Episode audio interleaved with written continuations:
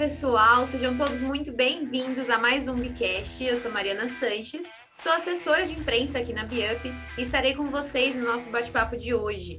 Lembrando que os nossos conteúdos eles ficam disponíveis no Spotify e no YouTube lá no canal da Biup, Biup Educacão. Você consegue achar todos os nossos episódios. E para quem é nosso aluno, você também encontra todos os episódios na nossa plataforma de aprendizagem. Hoje a gente vai falar sobre um tema que vai nos ajudar a olhar onde a gente está, por que estamos aqui. Se isso traz benefícios, se não traz, como que a gente faz essa movimentação para a gente prosseguir com foco, no que, que é melhor para a gente alcançar as nossas metas. É, a gente vai falar aqui com o Biplayer Guilherme Ferreira sobre um pouquinho de zona de conforto. Gui, seja bem-vindo! Obrigado, Mari. É um prazer estar aqui com você para falar sobre esse tema, zona de conforto e também mentiras paralisantes. Né? A gente vai entrar um pouquinho nesse assunto, eu tenho certeza que vai ser bem legal o pessoal entender o que as mentiras paralisantes fazem durante o nosso processo de aprendizagem ou que elas impedem você de viver nesse processo de aprendizagem e também a zona de conforto. Vou desmistificar algumas coisas aqui hoje.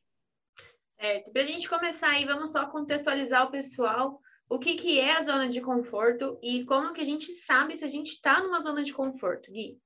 Mari, vamos lá. É...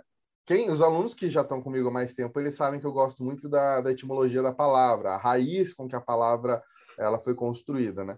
Então a, a palavra conforto ela vem do latim, né? Confortare, que, que significa alívio, alívio, vamos dizer assim, você andar aliviado, não ter dor, não ter fadiga, né? Você estar livre dessas coisas.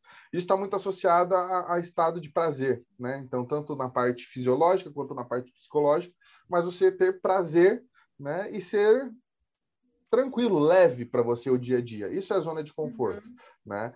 E o ser humano é automático, ele tem tendência a estar na zona de conforto, porque fora dela nós temos medos, tem ansiedade, tem vários outros pontos, desgaste, cansaço, né? Então a gente tende sempre a ficar em um território onde eu domino, onde eu conheço, onde eu posso simplesmente saber para onde eu posso correr e andar, né? Então as pessoas é comum estarem na zona de conforto, né? E essas ações, pensamentos, comportamentos que as pessoas têm para permanecer ali, né, faz com que ela se acostume, faz com que ela fique e, e, e, não tenha mais coragem de tomar algumas decisões, e ela tenha medo o tempo todo, né? E aí isso provoca vários outros problemas, né? O medo de arriscar, você sempre vai ser refém do e se eu tivesse, e se algumas coisas, né? Então, resumindo, a zona de conforto, ao mesmo, ao mesmo tempo em que ela é confortável, ela te faz mal muitas vezes, né? E aí você uhum. conta mentiras para você para que você permaneça nessa zona de conforto. Muita gente vê a zona de conforto como uma coisa negativa, né? Como você mesmo falou, que ah, uhum. não pode estar na zona de conforto, né? É, diante de tudo isso que você explicou para a gente agora, é possível a gente afirmar que de alguma forma a gente quer e procura estar numa zona de conforto? Sim, é, é, é, um fato. O ser humano ele busca sempre estar na zona de conforto, né? E algumas frases que as pessoas falam o tempo todo, né? E eu quero aproveitar nessa pergunta desmistificar isso com você, é que as pessoas falam assim: você precisa estar fora da zona de conforto. E, em partes está certo, mas em partes tem um equívoco no processo. Que aí a gente parte para a neurociência. Existem três estágios dentro desse processo. Existe a zona de conforto, existe a zona de expansão e existe a zona de pânico. Quando as pessoas elas falam muito, você precisa sair da zona de conforto, a grande maioria vai para a zona de pânico, vai para uma coisa completamente diferente daquilo que fazia, se move, isso envolvendo relacionamento, tanto pessoais, profissionais, conjugais, você vai para uma zona de pânico. E a zona de pânico, ela não promove evolução e nem crescimento, pelo contrário, ela paralisa. Ela faz com que a pessoa não evolua porque ela só erra e bate cabeça. Né? A zona de pânico causa isso. Então, quando a gente fala de você sair da zona de conforto, você precisa ir para a zona de expansão. O que é a zona de expansão, Mari? É onde eu consigo estar próximo da zona de conforto, mas eu não estou dentro dela, eu estou fora dela, mas ela está aqui, ó, do meu lado, ela está visível e eu estou longe da zona de pânico. Porque nessa área eu vou ter que me desenvolver, eu consigo evoluir e tem aprendizagem, porque não existe pânico envolvido, porque o pânico paralisa. Então, o grande ponto é você não precisa sair da zona de conforto, você precisa estar na zona de expansão. Porque conforme uhum. você vai ficando na zona de expansão, você amplia a sua zona de conforto. E ela vai ficando cada vez maior. Já ouviu falar daquelas pessoas que têm uma adaptabilidade em qualquer ambiente? Ela consegue Sim. se adaptar? Porque a zona de conforto dela é ampla. E isso faz com que ela consiga se adaptar em vários lugares, em várias situações, porque ela desenvolveu a habilidade de sempre estar na zona de expansão. Então, esse é o grande, o grande misticismo sendo quebrado aqui agora. A zona de conforto, Sim. nós queremos e, e, sempre vamos estar optando em estar nela. Mas ao invés de eu ficar agora na zona de conforto, eu saio sempre um pouquinho e fico na expansão. Porque o meu objetivo agora é ampliar a minha zona de conforto. Entendi, Nossa, a ideia acho que é bom a gente ressaltar aqui, falar que a gente está na zona de pânico é, é, ruim, é péssimo, né? Porque é paralisa. Péssimo. Mas uhum. estar na zona de expansão também não é muito confortável, né? Não. Porque não é você é falou, ah, ela tá ali perto da zona de conforto. Isso não quer dizer que a zona de expansão também é fácil. né? Ela é também desafiadora. é. ela mexe, ela, ela, só que diferente da zona de pânico, ela não causa, ela, ela causa aquela dor do crescimento. A zona uhum. de pânico causa dor de terror, entende? Sim.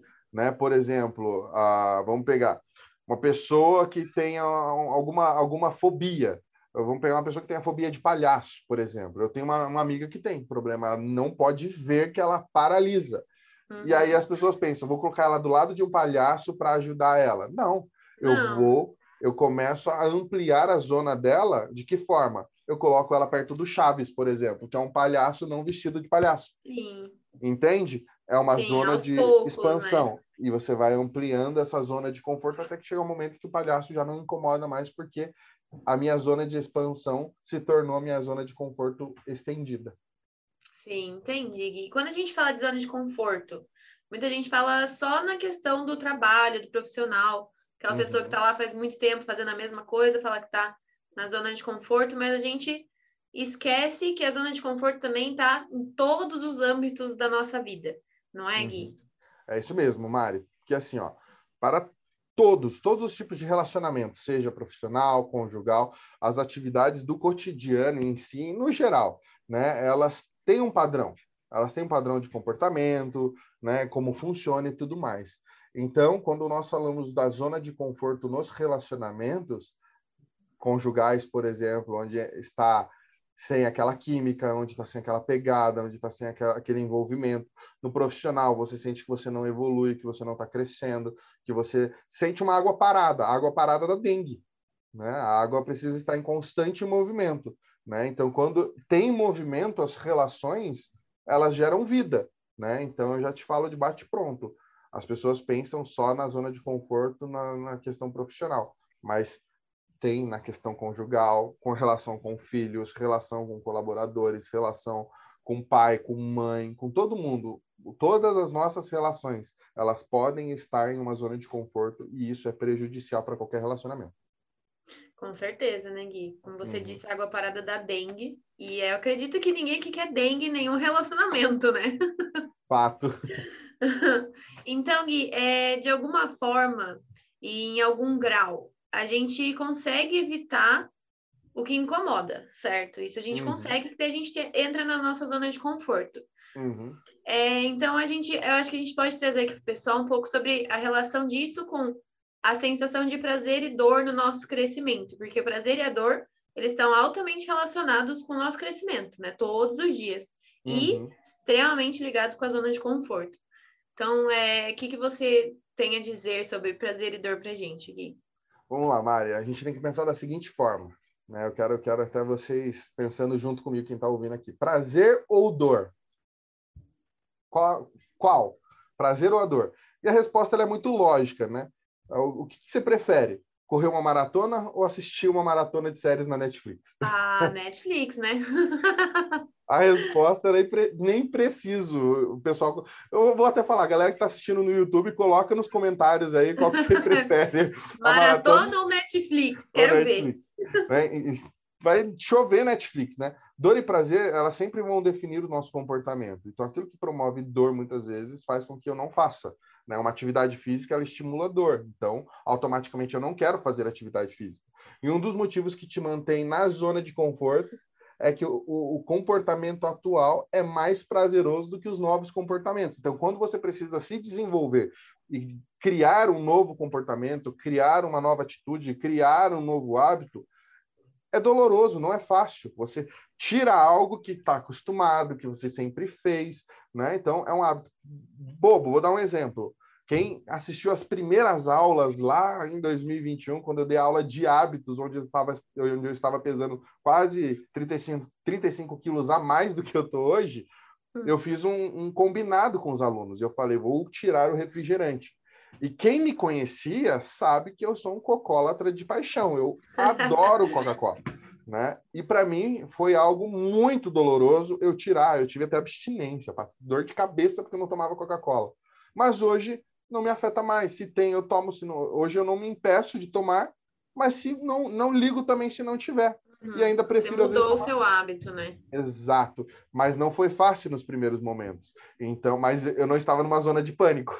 Eu estava numa zona de expansão. E isso fez eu desenvolver novos hábitos e tudo mais. Então, quando a gente associa a dor a algo ruim, né, ou indesejado, e o prazer a só coisas boas, é, isso é prejudicial demais, porque tem muita coisa que é prazerosa, mas que é prejudicial.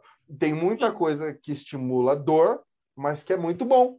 Então, a nossa, a nossa régua de parâmetro de conforto e, e tudo mais é uma régua muito desregulada, porque se eu começasse a entender que existem coisas que promovem dor, mas no final elas são benéficas e, geram para mim prazer futuro, eu gastaria muito mais tempo com coisas que me promoveriam isso. Sim, na verdade isso é até meio que simples da gente entender, mas é difícil na prática, né? É, Por exemplo, se eu quiser emagrecer, eu sei que eu tenho que ir na academia. Eu, particularmente, Mariana, eu não gosto de fazer exercício. Eu sou assim, ó, Netflix total, eu não gosto. Mas eu sei que se eu precisar emagrecer, eu vou ter que ir na academia e parar de comer o meu docinho todos os dias.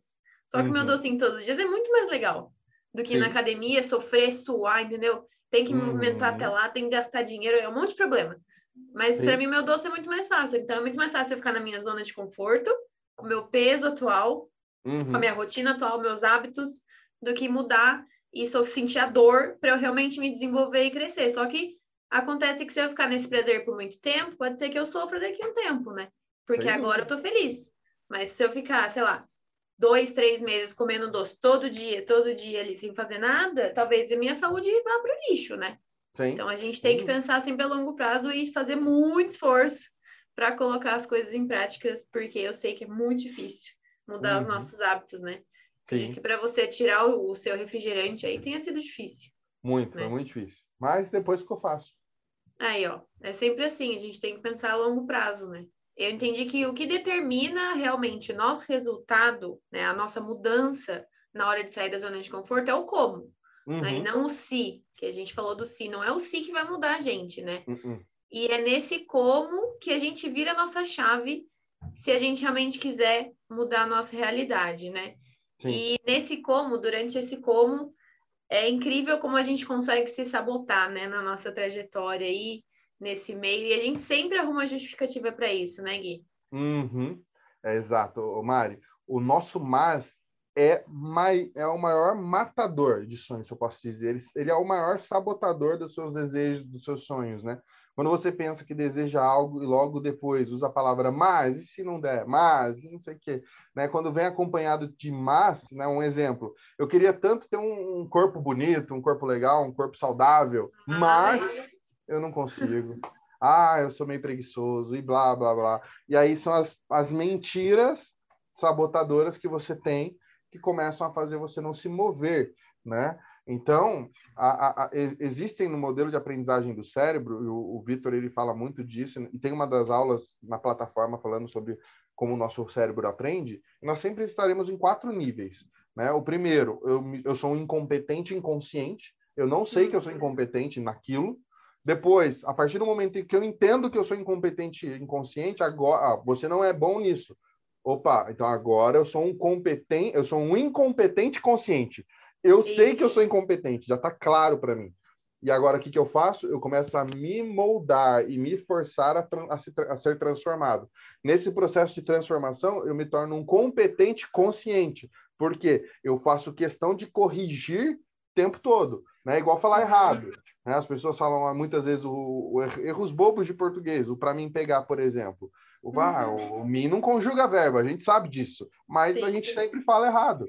E a partir do momento que você sabe, você se tornou incompetente consciente, você agora começa a se policiar para não falar errado.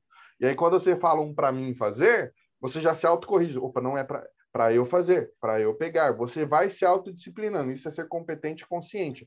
A partir do momento em que eu me torno um competente inconsciente, já se torna natural, já virou um hábito, eu já consigo fazer. E os meus comos, eles estão atrelados a isso. Então, eu sempre tenho que olhar o, o como eu vou fazer, como eu vou executar esse processo, o como eu vou bater meta, o como eu vou crescer meu negócio, não ah, mais o mercado, mais a pandemia, mais não sei o quê, mas e se eu mudar essa estratégia? Todos os mas, eles vão sempre te trazer uma negativa. Então, o ponto é, como eu vou fazer tudo isso? Como eu vou realizar esse sonho? Como eu vou entregar? O que eu vou ter que abrir mão? Daí assista a aula lá do Jogue para Ganhar. Como eu, o que eu vou ter que abrir mão? O que, que eu não vou poder abrir mão? Entender os, os pós e contras. E aí você vai construindo as suas decisões, mas não com base na, no conforto. Você toma a decisão na base de expansão. Interessantíssimo. Você trouxe aí para gente todos os pontos e ainda uhum. trouxe como que a gente pode melhorar, né? No que, que a gente tem que focar que, que a gente tem que fazer? Quase uma receita de bolo aqui, para a gente sair da nossa zona de conforto agora. O pessoal não tem mais desculpas e mentiras paralisantes para uhum. realizar os sonhos deles agora, né?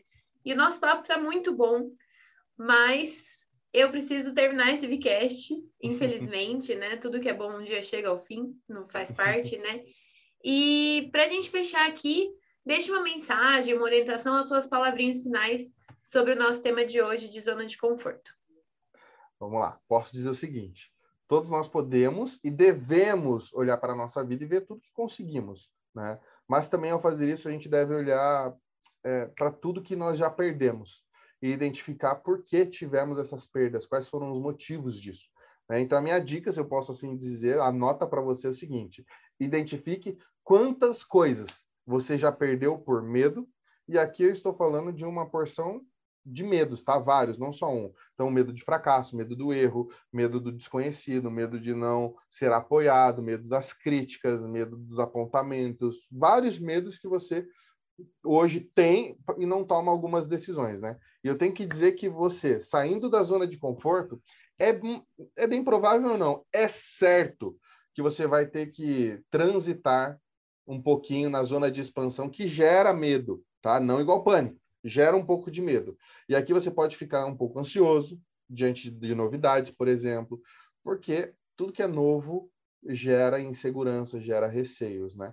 Então, ah, você vai aprender a adaptar e a trabalhar o seu modelo mental e se adequar às novidades, porque você também tem que ponderar, saber o que, que eu vou ter de benefícios com essa nova mudança, né? E aí, lógico, tem estresse no decorrer do processo e tudo mais. Mas uma coisa que é os alunos é bom para os alunos entenderem, você que não é aluno ainda, aproveita essa oportunidade, porque os alunos têm isso que nós estamos juntos nessa. Você não precisa passar por nada sozinho. A gente está caminhando com você e mostrar para você que não é fácil, mas é possível e estamos juntos. Conta com a gente. É isso aí, Gui. Nosso papo foi muito, muito legal.